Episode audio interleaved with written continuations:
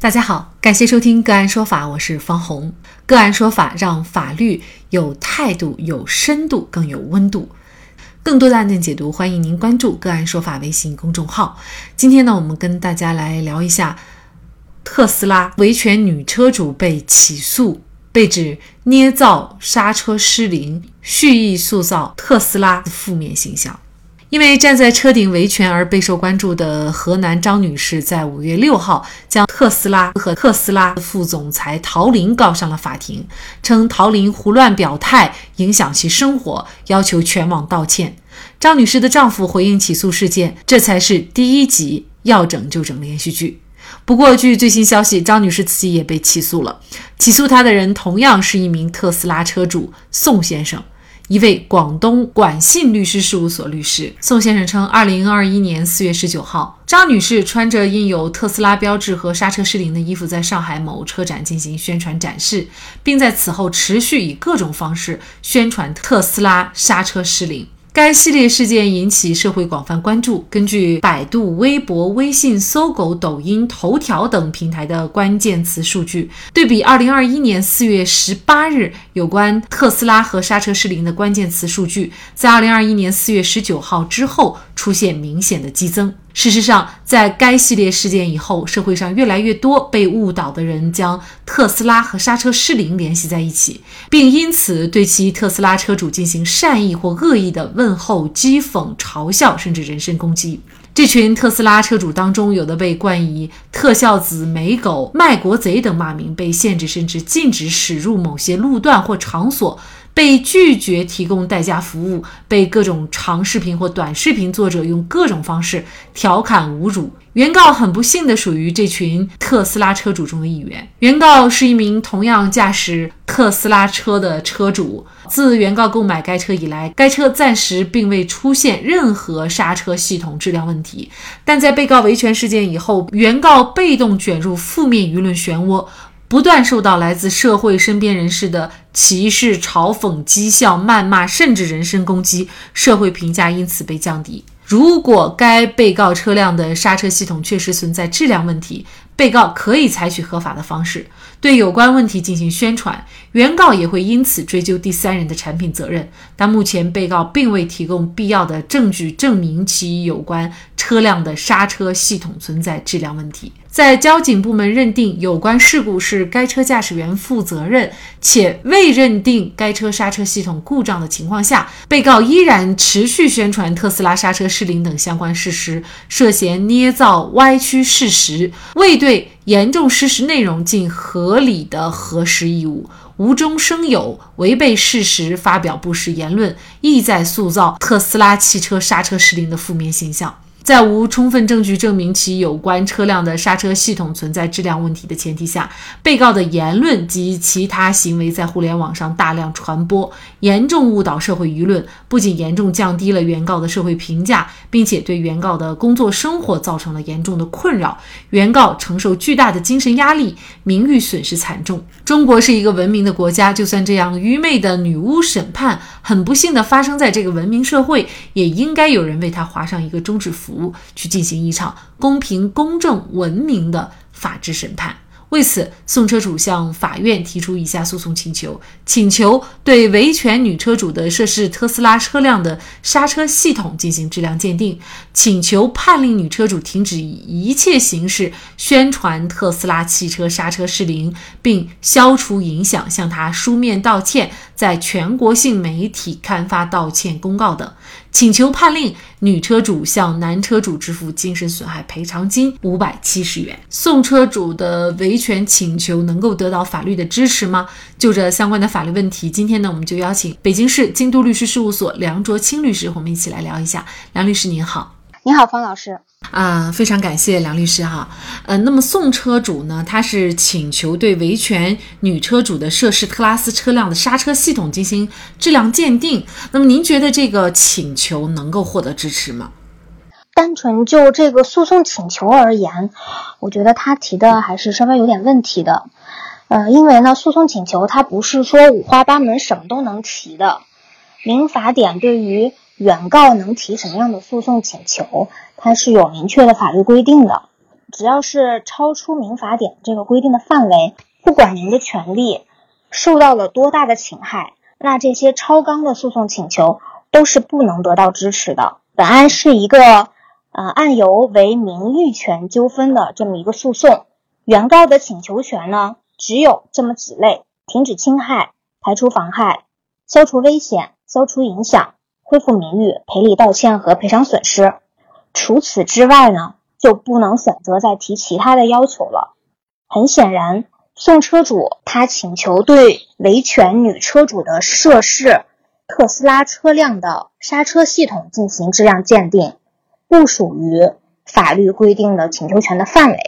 这个呢，是从诉讼请求的提法的角度来讲，这样的提法呢是些许不太专业。那基于这些原因呢？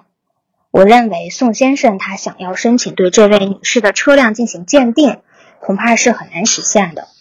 呃，宋车主哈，他其实本身是一位律师，对于他提出的诉讼请求。能不能够得到支持，合不合理，合不合法，他心里应该有数。但是他仍然还是要这样提。我想，可能这也是针对维权女车主拒绝对车辆进行质量鉴定有非常强烈的看法啊。这个车子的刹车到底有没有问题？这个不是你说有问题就有问题，也不是说啊其他人说没问题就没问题，那一定是要有一个第三方对他进行一个鉴定才能得出结论。但是呢，现在维权女车主呢，他又恰恰拒绝进行这个对于整个案件定性非常关键的，就是车子的质量鉴定。呃，那么维权女车主拒绝做车辆质量鉴定，而走其他的途径去维权，您觉得这个做法呃有问题吗？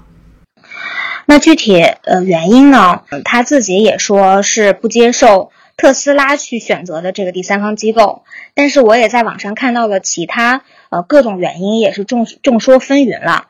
就是有一种说法是，呃，这个刹车失灵，它属于软件出现了问题，因为这个特斯拉车辆它属于智能车的一种范畴了，所以它的呃刹车呃出现问题可能并不简简单单的是硬件的问题。而我们国内呢，只有对硬件进行检测资质的这种机构，呃，对软件的问题是没有资质进行检测的，呃，这是一种说法。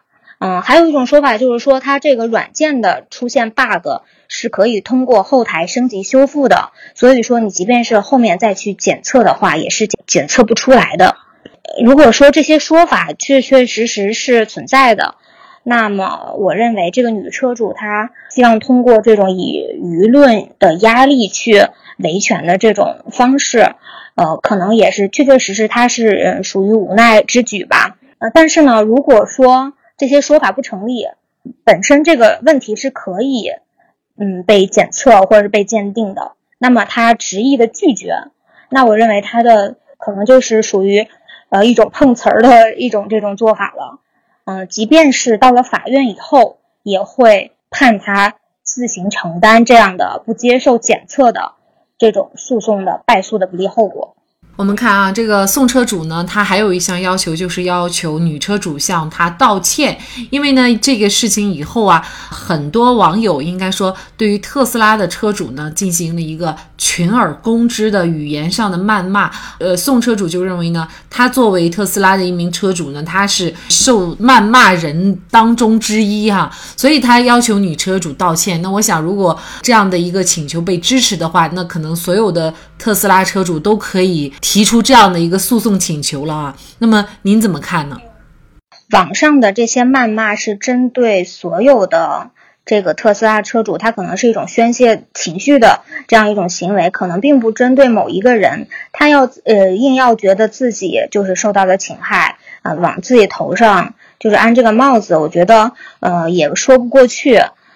嗯，其次呢。这个女车主她并没有直接实施这个侵害宋先生名誉权的行为，即便有人认为她的行为确实对宋先生造成了间接的影响，但是这种间接的因果关系是很难在法律上能查得清楚、能说得清楚的。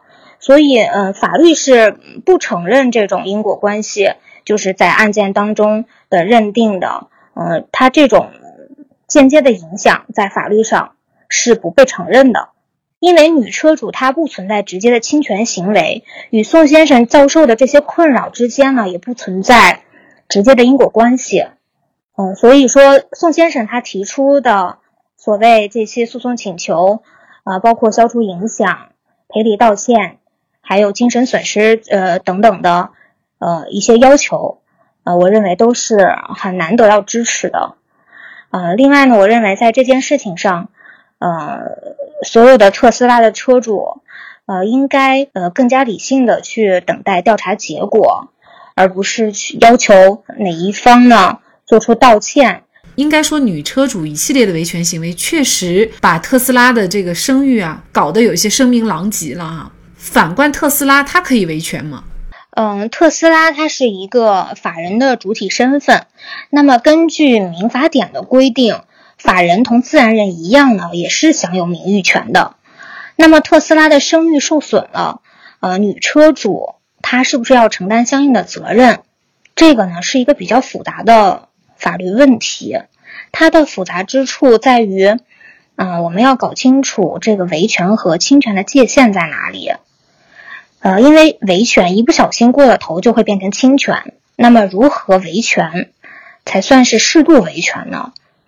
嗯，首先呢，维权者的主观目的应当是为了维护自身的权益，而不是为了抹黑、打压或者是贬损被维权的公司。呃，其次呢，所谓的侵权事实应当是真实、真实存在的，而非是捏造和虚构的。因为法律规定，产品质量责任纠纷，它适用的是一个举证责任倒置的证据规则。应该由生产者和销售者来举证证明他们自身是否可以免责。呃，所以说，呃，维权者不需要拿出充分的证据就可以进行维权，但是他维权所依据的基本事实应该是真实的，不能是恶意编造的。最后呢，维权者的这个行为应当合法守法。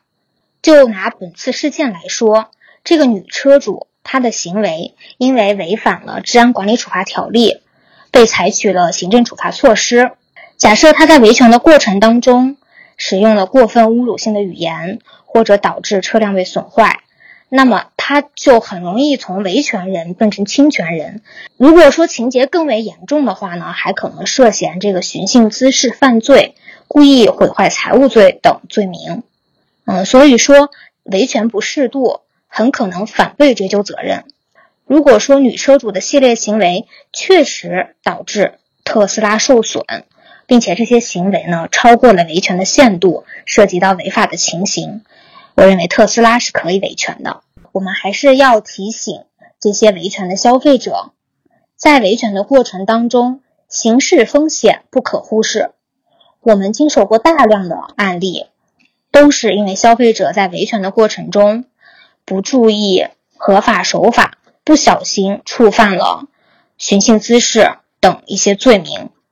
宋车主呢，作为一名律师，这些法律知识呢，我想他应该懂。如果明知道自己的诉请得不到法律支持还要起诉，那么就让人怀疑他的动机是什么了。如果为了蹭热点，显然他蹭上了。但是律师是以专业取胜。提出法律根本不会支持的诉请，这难道不是砸了自己的饭碗吗？好，在这里再一次感谢北京市京都律师事务所梁卓清律师。那更多的案件解读以及呢我们的线上视频讲法内容呢，欢迎大家关注我们个案说法的微信公众号。另外，您有一些法律问题需要咨询，都欢迎您添加幺五九七四八二七四六七。这部手机号的微信号向我们进行咨询，我们会将您的问题转给我们专业资深的律师进行解答。好，感谢您的收听，我们下期节目再见。